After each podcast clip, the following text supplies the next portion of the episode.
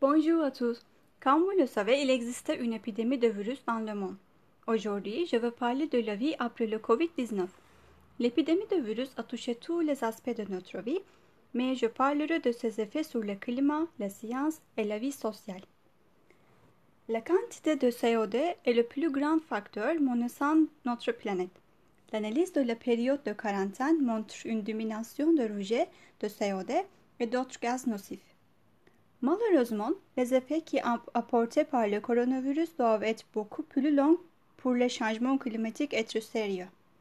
À l'avenir, l'importance des automobiles et autres véhicules de transport qui réduisent les émissions de gaz nocifs augmentera.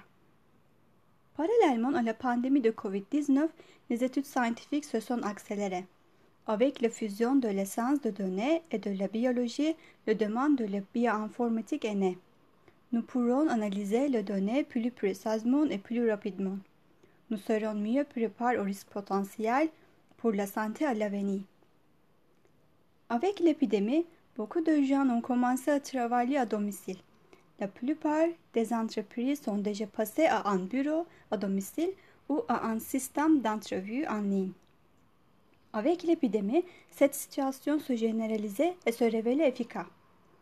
Il y aura des conceptions de bureaux de distance sociale. Au lieu de la place bondée, nous passerons au bureau plus simple. En conséquence, nous avons beaucoup appris avec l'épidémie de COVID-19 notre vie entière a soudainement changé.